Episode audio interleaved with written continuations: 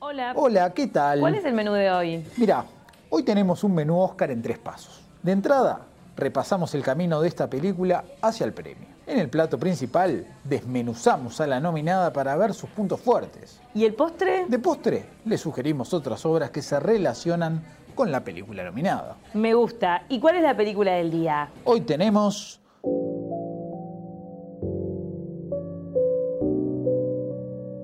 El hilo fantasma.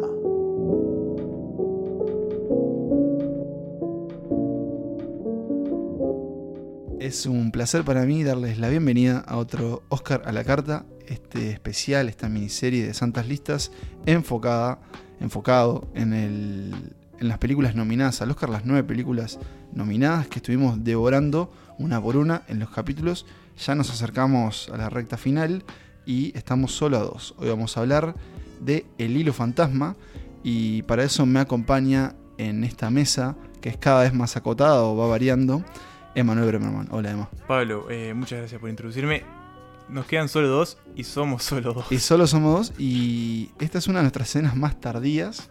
Sí, estamos saliendo tras noche. De Tras late, noche. late, late Santas Listas. Sí, porque es la, la primera vez creo que grabamos tan tarde. Y bueno, si notan una ausencia es la de Nicolás Tavares, que por motivos laborales no pudo estar acá.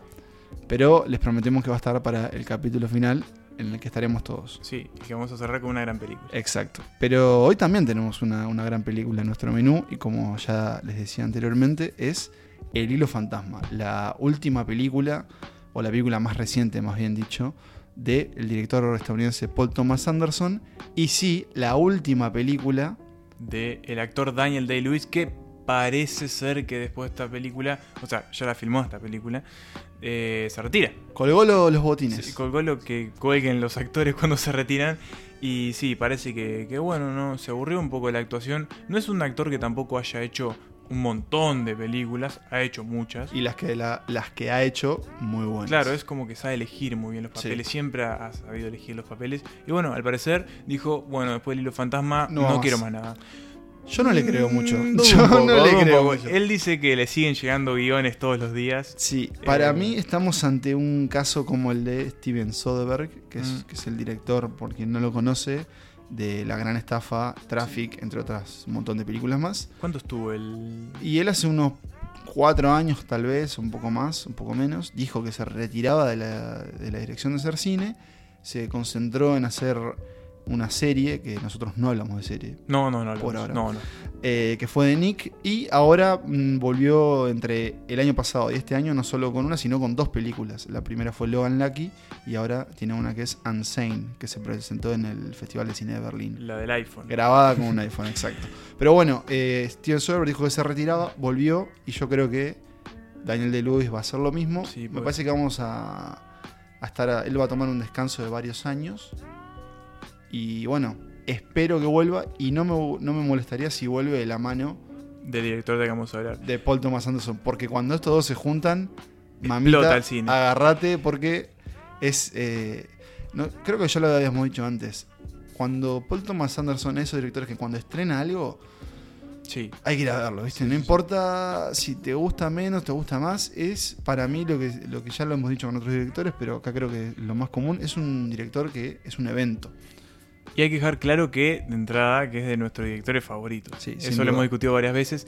Quería acotar a de Daniel Day-Lewis que seguramente un poco el cansancio tal vez de las actuaciones de él, que es un actor que se mete mucho, Sí. que utiliza el método El acting. método, claro, explica un poco para El- quien no sepa. Es bueno, es como que agarrar tu personaje, apropiártelo y, y pasar con ese personaje este, muchísimas horas, incluso por fuera del rodaje, experimentar mucho las cosas que va a experimentar tu personaje. Se convierte, convierte en ellos. Se convierten en ellos completamente como para, bueno, este meterse en esa piel que quieren representar de la manera más extrema y radical eh, posible. Hay otros actores que ya lo han hecho, por ejemplo, Robert De Niro en Taxi Driver es como el ejemplo más eh, clásico de todos, pero, pero bueno, hay un montón de actores que lo hacen. Eh, al parecer debe ser muy cansador porque imagínense estar todo el día metido en, un personaje que no sos vos, o sea, debe ser complicado. Sí, y más que nada cuando uno de esos personajes es como, como en esta película, eh, El hilo fantasma, Phantom Fred, que es el diseñador de moda Reynolds Woodcock. Así que, si les parece, vamos a, a escuchar un poco este, de este mundo que nos propone Paul Thomas Anderson, que se ubica en, en Londres en la década del 50, y ya nos adentramos en él en nuestro plato principal. This is Flemish bobbin lace from the late 1600s. It's very rare, very precious. I rescued it from Antwerp during the war. I've been waiting for the right moment to, to make something with it.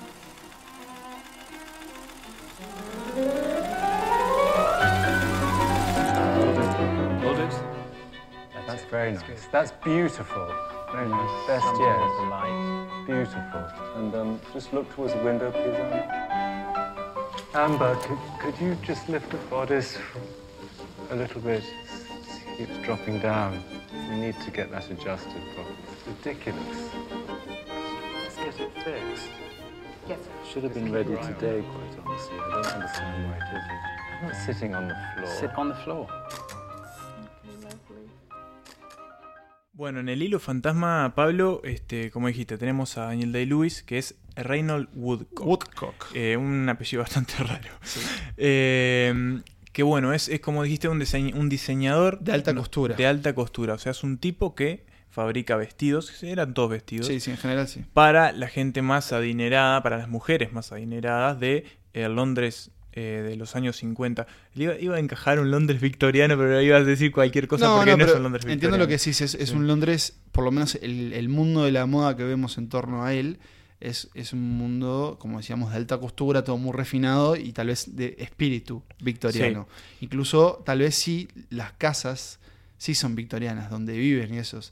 Eh, es también no solo un, un diseñador que, que trabaja para personas adineradas, sino también que lo, lo muestran trabajando para la realeza de También. algunos países. Es Por decir, ejemplo, hay, hay una escena que cae, si no me equivoco, la princesa de Holanda Sí. es, ya no recuerdo muy bien, pero... Países Bajos. Sí, Pero mm, lo que nos presenta ya desde un primer momento Paul Thomas Anderson, que también escribió el guion, es justamente a un, a un artista, porque vamos a considerarlo un artista, sí. en lo más alto de su juego, por lo menos a nivel profesional. Un tipo que ha llegado a ser venerado por su, por su obra.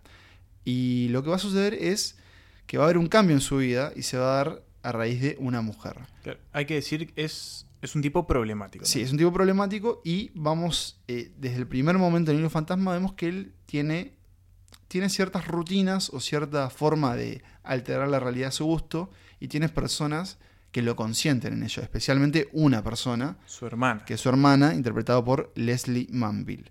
Eh, vamos a- al final de, de este plato principal vamos a repasar algunos de los premios por los que está nominado al Oscar, que es este domingo, ahora en unos días Que podemos decir que son seis. que son seis. Bueno, Leslie Manville es una, con su actuación. Bueno, ya lo, lo podemos Ya lo, decir. ya lo que estamos diciendo Daniel. Day-Lewis es otro. Eh, actor. Y los otros sí los decimos al final. Sí, los otros sí.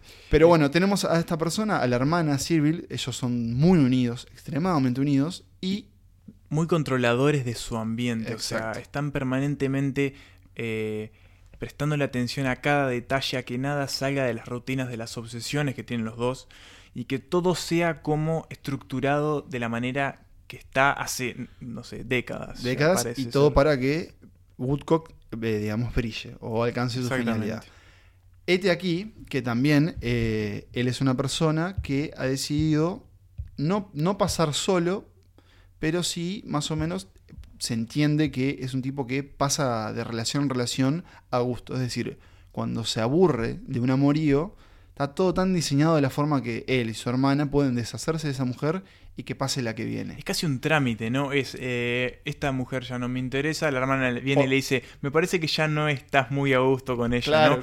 Y Entonces entonces ella se lo dice, es verdad. eh, él viene y le dice, bueno, sí, mira, me está pasando esto, Encárgate. ya sé lo que hay que hacer. Exacto. La llama al- al- al- a la oficina y dice, mira, ya no vamos a contar más con vos, te vas de la casa. Casi como, como un despido profesional. Sí, sí, sí, es... Eh, entonces, bueno, tenemos est- esto, esto es solo el principio de la película, los primeros, eh, las escenas iniciales que incluso parece que molestaron a Jennifer Lawrence, eh, que acabamos de ver una película de ella, que mejor, sí, mejor no esa mencionar.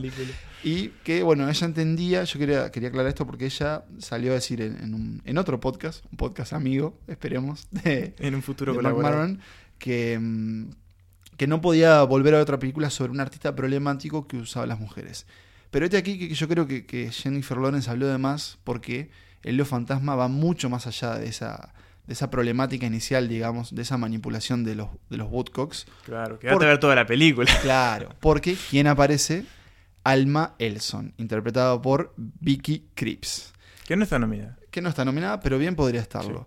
Alma es una, una camarera, una moza. En algún momento se, se como que se menciona que es irlandesa o estoy soñando. No, No, estás mal, no estás equivocado. Es Tiene- como que hay algunas referencias Sí. a un origen distinto al de ellos. Me, me- me estoy confundiendo con Peaky Blinders igual, pero... Debe estar contaminado por Peaky Blinders y los Shelby, pero no. que es todo del Reino Unido. Pero sí es, puede ser que sí. Lo que, lo que sucede es que, bueno, en uno de sus, también, otra de sus rutinas es retirarse a una casa de campo y ahí, después de pedirse un desayuno formidable que está para repetir, conoce a Alma y enseguida ella va a pasar a ser la nueva mujer de su vida. Que es la moza que le sirve ese desayuno. Claro, perdón, es verdad. La moza que le hizo el desayuno y enseguida él la va a seducir este, en una primera cita completamente extraña Muy raro. en la que él le, le confecciona un vestido. le diseñó un sí, vestido. sí. Y bueno, siento que hasta acá ya dijimos bastante del, del principio de la película. Sin decir mucho más de la trama, lo que vamos a ver es básicamente la relación de ellos dos. Porque, para el disgusto de, de Woodcock, Alma no es la mosquita muerta a la que él estaba acostumbrado, digamos, sino que es una mujer que tiene sus intereses, tiene sus motivaciones y no va a tolerar todas las este, exigencias de Woodcock. Pero otra cosa, es una mujer que está enamorada de Woodcock. Es verdad. Y Están no los dos enamorados. Están los dos enamorados. No es un dato menor, porque es- se genera entonces como una especie de relación masoquista. Te necesito, pero no te puedo ver, pero a la vez quédate conmigo porque te quiero. Es, como una especie de relación muy retorcida y que es parte del juego que propone Paul Thomas Anderson. Justamente yo escuchaba una, una entrevista que él, que él dio y contaba que parte de la inspiración de la película se dio cuando él cayó enfermo, el director Paul, Thomas Anderson cayó completamente enfermo y dice que sintió de parte de su mujer, que es, es una, una actriz y comediante, Maya Rudolph, sintió una compasión que no sentía hace años. Es decir, él, estaba, él se sentía completamente mal y ella estaba completamente a su servicio. No, a ver, él lo explica, no es que tengan una mala, una mala relación, pero Claro. ese momento le inspiró eh, esa, esa, digamos, necesidad de alguien que está completamente convaleciente y depende completamente de otra persona. Le inspiró esta película porque, como vos bien decías, esa, esa relación retorcida va a hacer que uno dependa del otro, que uno ataque al otro de diferentes sí. formas, pero que a la vez no se puedan desprender. Y que se retobe a- al momento en que la van a llamar a la oficina y le van a decir, no Sí, te creo mal. Le sí, dice, sí, ¿qué? no me creo. Acá me voy a quedar, le dice. Vos y yo vimos esta, esta película hace varias semanas ya, este, en una función de prensa que, Principios de mes. casi, sí, que ¿no? antecedió por, por muchas semanas al estreno comercial, digamos. Es más, creo que fue de las primeras películas del Oscar que vimos. Sí, creo. este Poner entre las primeras cinco. Sin duda. A pesar de que es una de las últimas que se estrenó. Es verdad, irónicamente. Irónicamente. Pero sí recuerdo que hablábamos durante esas semanas en, en que los dos decíamos que esta película nos había quedado en, en- en la mente. Y yo creo justamente es lo que a mí por lo menos le hizo mi, mi película favorita de todas estas nominadas. Que también me pasó con Call Me By Your Name. Y yo sé que a vos con Call Me By Your Name, Claro. por tu nombre, te pasó eso. Es una película que, que la experiencia de verla va más allá de, de ese momento, de ese encuentro con la pantalla. A mí me genera ganas de volver a verla, de llevar a gente a verla. Y básicamente siento que es de nuevo una prueba de que Paul Thomas Anderson es un tipo que entiende las herramientas narrativas que te da el cine, desde varios aspectos, desde la historia, que no es nada fuera del otro mundo, No, no es nada complicado. pero igual tampoco. tiene varias Sí. sorpresas, es bastante entretenida, Y graciosa. Eso, tiene- Me llamó mucho la atención. que te reís. Tomando el cine en general de Paul Thomas Anderson, es un tipo que realmente Que no apela mucho más al drama Sí. y a, y a la- las historias pesadas. Y... Y, mm, perdón, sí, sí, eso. No, no, no. No, por favor. No, no, por favor. Qué, No. qué cordial que estamos Sí, hoy. Se, nota que hay, Hay como un ambiente especial. Sí, como como- me siento, yo me siento más cómodo. Yo no también, vos. como cuidado. No sé No, por qué. Lo que quería decir es que, al igual que, que Reynold Woodcock que en la película, también Paul Thomas Anderson se nota que controla cada aspecto de la película, ¿no? Exacto. Sí, Eh, la iluminación. Claro. eh, el ritmo, eh, dónde pone la cámara. O sea, es más cómo, que se mueve, cómo se mueve la cámara. A mí me gusta decir mucho más que director, que es un autor, porque él hace bueno su obra, no la dirige, la hace. Bueno, en parte de eso se debe también que, por ejemplo, nunca se acreditó un director de fotografía para esta, para esta película. Y él llegó a decir que en realidad él consideraba que era un trabajo, porque al principio después eh, digamos, saltó que él era el que había hecho la fotografía y él aclaró que no, que él lo considera un trabajo en equipo, digamos, cómo se ve la, cómo se ve la película, dice, yo lo considero un trabajo en equipo que hago con el- la persona encargada de las luces, la persona encargada de la cámara, del escenario y bueno, y, y yo director. Claro. Y eso se combina en una película que se ve Sí, fantástica. es- técnicamente es espectacular. Y además tiene una música increíble a cargo de Johnny Greenwood, que es otro colaborador ya de, de Paul Thomas Anderson. Después vamos a explicar dónde más Sí, es hizo una- su música. Es una música que por momentos es como atemorizante, en otro momento como que resalta los momentos esos eh, graciosos de la película. Es como que siempre está acompañando lo que quiere proponer todo, toda la, la obra. Y para mí Greenwood también es, es como una. es alguien que se acompasa esa idea de autor. Porque él es, él es un músico de Radiohead, que es una banda que uno nunca se imaginaría sonando en una, una película de, de Paul Thomas Anderson. Y Greenwood hace completamente otra cosa y acá es más hacia la música académica. Hay como, como violines, este, pero no tanto como. O sea, recuerdo que no era tanto como, como cuando uno toca el violín, digamos, largo y tendido, sino como esos este, Sí, como golpecito de... golpecitos de Sí, violín, sí, sí. exacto, claro, como quien pica la cuerda, digamos. Em, no sé, para mí es una película fenomenal. Siento que no ha obtenido el reconocimiento que, que merece. No, eh, tampoco mm, por parte de los espectadores. Yo creo que hay un problema, y me parece a mí, es que Paul Thomas Anderson no, no es un director fácil. De entrada. fácil de digerir, es verdad Me eso. parece que sus películas como que ganan mucho con el tiempo. Mm. Uno la va a ver, le queda mucho la película, pero gana mucho más. Y también me parece que uno entiende o, o- o- o le funciona mucho más la experiencia que él propone cuando también conoce el bagaje que él tiene atrás y lo que ya ha hecho. Vos decís otras películas de él. Otras películas de él, claro.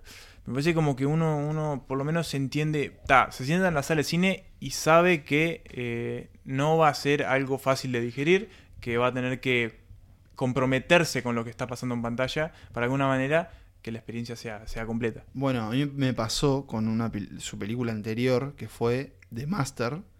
Mm, La anterior. Perdón, la, la anterior La fue anterior- Vicio, Vicio- Propio. Vicio la- Propio. Vicio Propio, Inherent Vice. La otra, de Master. Master. sí. Es una película que tiene muchos puntos de contacto con no, la, no la entendí la primera vez que la vi. O sea, tengo que confesar que no la entendí. Sí, más o menos la historia, pero como lo que él proponía, no, no, no pude. Después que la volví a ver, sí. Y Vicio Propio directamente no la pude terminar. Eh, así que estoy en deuda en ese sentido con, con Paul Thomas Anderson. O sea que es un repunte. Sí, para mí sí, pero, pero igual sé que la voy, a, la voy a volver a ver y es un tipo que a mí siempre me va a interesar este saber qué está haciendo. Además, incluso fuera de la pantalla, es, para mí es una persona muy cálida en, en su comunicación, en sus ideas y en, y en su propósito, que es ser un, un director de cine y contar historias. Y, y el hilo fantasma es, es una historia fenomenal. Y, y capaz que no lo dejamos claro, pero la actuación de Daniel Sí. También lo es. Es, para mí es un gran pilar de la película. Está robado, señores. sí, sí. O sea, O sea, si te despedís con esto, está, si te colgás lo- los botines con esto, ya está, está despegado. Bien se lo merecería al, el Oscar, pero no, no se lo van a dar. Se- lo va a ganar Gary, Gary, Oldman, pero si lo Eh, gana. la- el Timothy también se lo merece. Sí, estoy de acuerdo, estoy de acuerdo. Pero Daniel de Lewis la rompe en esa sí, película. ya, ya lo ha ganado, por lo tanto. Tres veces. Es, por un- eso, es el actor que más. más Yo creo que no le va a molestar si se va tranqui que se, se va sin nada a casa. Pero bueno, es este sin duda que estas dos personas, Daniel Day-Lewis y, y Paul, Paul Thomas Anderson, han encontrado mutuamente este, no sé, una, una inspiración que fluye. Incluso Paul Thomas Anderson decía que él le mandaba eh, muchas veces el guion a, a Daniel Day-Lewis y aceptaba los cambios que él le decía. Y voy a contar uno, y, A ver. y capaz que para ir cerrando también, que es eh, una frase que es increíble y que resume el personaje de Woodcock. Y es en un momento lo está trabajando en su estudio, diseñando, eh, y Alma va y le lleva un té y lo interrumpe de alguna forma. Él no quería un té y ella, bueno, simplemente quería demostrarle su afecto llevándole algo, ¿no? Y ella se va, obviamente, cuando él la rechaza al té a ella. Y dice, bueno, ta, no importa, ya me voy, no pasa nada. Y él le dice, sí, vos te vas, pero la interrupción se queda Sí. conmigo. Y eso, una- Tremendo esa frase es increíble y eso fue una frase que se le ocurrió a Daniel de Lewis. Así que bueno, no sé qué más decir, este, más que nada que para mí es, es una, es una gran obra, merece estar en, en este reconocimiento de la academia y, y va a quedar como, como la prueba de, de- de dos, de dos no, de un equipo de, de realizadores que, Sí. que dieron con la talla para mí con lo que querían contar y es una película que vale la pena ver en el cine. Eh, vos y yo la vimos ahí y en un, en estas cosas mágicas que, que le llamamos la función de prensa. Función de prensa poca- matinales. claro, es poca gente de mañana, que estás muy despierto. Gente que no hace ruido en el cine. gente que no hace ruido de cine, no hay alimentos eh, y siempre tenés un buen lugar. Entonces, cuando lo vimos, la verdad, yo dije, wow, Sí. qué, qué difícil va a ser repetir esto. Sí, para mí es una. un- Yo creo que está dentro de las grandes obras de Paul Thomas Anderson y de Daniel Day-Lewis. Y obviamente del, del año. Del Acaba año. de arrancar, pero seguramente que cuando terminemos el año y hagamos el Santa Lista final, creo que va a aparecer. Así es. Así que ahí tienen este nuestra nuestra forma, nuestra desmenuciza- ah. Desmenuzación. Desmenuzación. No, sí, ponele que sí. Así, así desmenuzamos a, a El Hilo Fantasma y ahora nos queda un poco de lugar para nuestras recomendaciones que hemos de Postres. llamar los postres.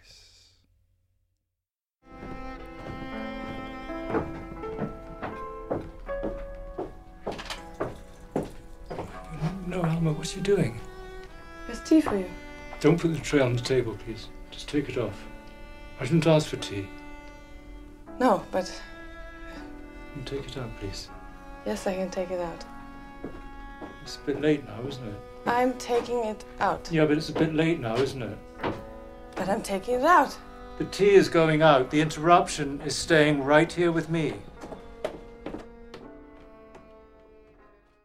Hoy en los postres somos dos, pero tenemos tres, tres postres para recomendar, tres recomendaciones vinculadas a, sí, en abundancia, dada la, la ausencia de nuestro Nicolás Tavares, eh, que bueno, ha llevado, no sé por qué me puse reflexivo, pero, pero bueno, tal vez porque estamos llegando a este final del especial del Oscar, antes de la segunda temporada de Santas Listas, Sí, que se viene. que se viene con toda. Eh, nada, ha sido, no sé por qué me estoy despidiendo. No sé, un que fue un, un cierre de ciclo que no, no le cabía de ciclo que capítulo, todavía. Pero eso, que todavía no llegó. Vamos a los postres, me Sí, sí. perdón, pido perdón. Bueno, voy yo con mi postre. vamos, vamos con un Porque es el que está. Los dos que están más relacionados con la película. El primero es. No, el tuyo también, el tuyo también. pero- el primero es la anterior colaboración y la primera colaboración de Paul Thomas Anderson y Daniel Day-Lewis, que es qué poco han hecho, ¿no? Porque con, Poco. con Joaquín Phoenix hicieron dos también, ¿no? dos. Sí. O- sí, dos. No, dos, pero por ejemplo con. Bueno, tan importa. con Seymour Hoffman hicieron hicieron- más. O dos también. No, creo que dos. Están Boogie Nights, The Master. Y si me estoy olvidando alguna. No, está. No, dos, o sea que es, es un Va- tipo que hace de a dos. a está. dos, está bien. Pero no, la cuestión es que eh, la película que me refiero es Petróleo Sangriento, y creo yo, una de las mejores películas que se han estrenado en lo que va del siglo XXI y seguramente dentro de mis 20 películas favoritas de todos los tiempos. Estoy, estoy de acuerdo y, y la vez que la vimos con, con Santiago Musetti en una noche de nostalgia, todo el mundo estaba saliendo. Santiago Musetti es nuestro, nuestro diseñador Sí, sí, sí. y un Y amigo. colaborador y amigo, obviamente. Y fue inolvidable ver esa película. No. ¿Me- ¿Recordás el arranque? No, es tremendo, en el pozo, sin una gota de diálogo. 10 minutos de silencio. No, es, trem- es una película formidable, eh, larga y, y- y pesada en su carga de todo, semántica, del viaje que hace el personaje de Daniel Day-Lewis, que brevemente es un hombre que busca petróleo, en- no me acuerdo de la década bien, pero es es- en las primeras, la- durante la fiebre del petróleo en sí, Estados es como Unidos. en el 1800 por ahí. Sí, y, y bueno, es como el ascenso y la caída de este ser que es todo menos agradable. Y, y bueno, eso es, es una película súper épica, eh, dimensiones extremadamente grandes, con personajes que son magnéticos. Paul Dano, que está tremendo en esa película, haciendo de dos personas. Paul Danos. Sí. Paul Danos. Eh, Lewis que se ganó el Oscar y se tenía que haber ganado el mundo por esa película. Y, y bueno, este Pablo. No, y, y otra película que, que vamos a recomendar. Igual antes aclarar que nos olvidábamos de Embriagado de Amor, que también está Seymour Hoffman. Embriagado de amor, sí. Y que la fecha, porque yo tenemos acá, en ausencia de Tavares, tenemos en nuestro ordenador la fecha donde se ambienta Petróleo Sangriento es en el 1889. Ah, bien. Pero después sea, va para adelante. Claro, fines del siglo eh, XIX. Exacto. Eh, no, Eh, bueno, es un película. Es, un película, es de mis películas favoritas de todos los tiempos. La otra película que queríamos recomendar está vinculado más a la temática de, del hilo fantasma y es sobre una relación problemática. Y justamente la que queremos recomendar es Perdida. Perdida, exacto, de David Fincher, que también conocida como Gone Girl, eh, protagonizada por Rosamund Pike y Ben Affleck. Ben Affleck. Eh, tremendo peliculón también sí, muy de- buena de película. David Fincher. Hablamos de ella en su momento. Hablamos de ella, es verdad, cuando hicimos la, la lista de David Fincher, que también es ot- otro, otro autor estadounidense que, que excede en, en varios sentidos visuales y narrativos. Y bueno, básicamente es sobre el secuestro de una mujer, o digamos, sí, una mujer que se pierde.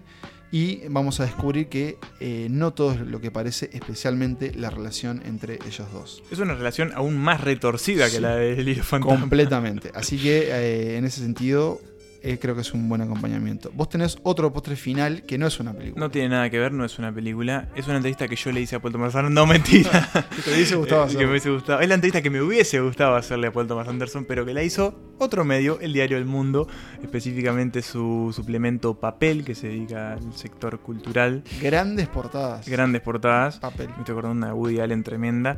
Eh, que bueno, justamente le hizo una entrevista muy buena a Paul Thomas Anderson donde habla sobre su carrera, sobre cómo ideó Lilo Fantasma y tira unas frases tremendas sobre el amor que son súper contundentes y que vale la pena ir a leer. Está ahí, lo pueden encontrar en internet. ¿Te acordás de alguna? Sí, hay una que dice que el amor es, es una enfermedad y que el que dijo que era una cosa linda que estaba totalmente errado. Porque claro, es, es como una obsesión que cambia a los seres humanos totalmente. Bueno, nada. Tremendo. Y, y así no, con esa reflexión optimista sobre, sobre el amor, cerramos esta, esta mesa de trasnoche, eh, pequeña, pero no por eso menos suculenta. Y bueno, nos vamos a volver a ver en, en la última, ahora sí puedo ir cerrando, en el, el último episodio especial de Santas Listas, en este Oscar a la carta, con Lady Bird. Lady Este, Bird. Cerramos, para mí, bien arriba. Sí. Eh, han sido, creo que, todas muy buenas películas. Ha sido una buena racha. Te diría que de las nueve, siete muy buenas, dos que más Dos o que- menos, que después después veremos nuestra, nuestra selección, pero bueno, El Lío Fantasma, señores, una, una obra maestra, hay que decir, Sí. una obra maestra. Y Lady Bird, una película que vamos a ver qué nos parece este, en el próximo episodio, en el que estaremos Nicolás Todos. Tavares, Emanuel Berman y quien les habla, Pablo Esterico.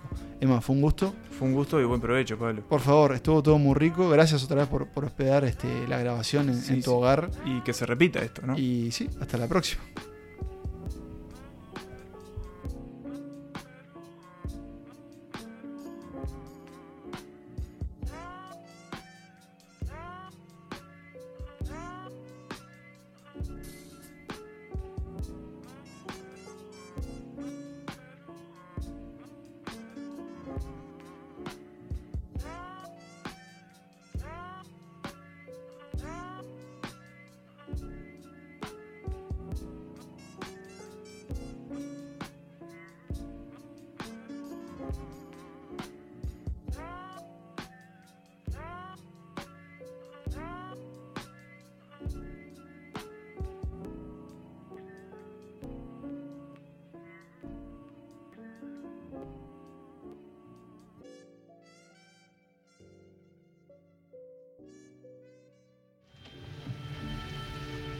Leave the gun. Take the cannoli.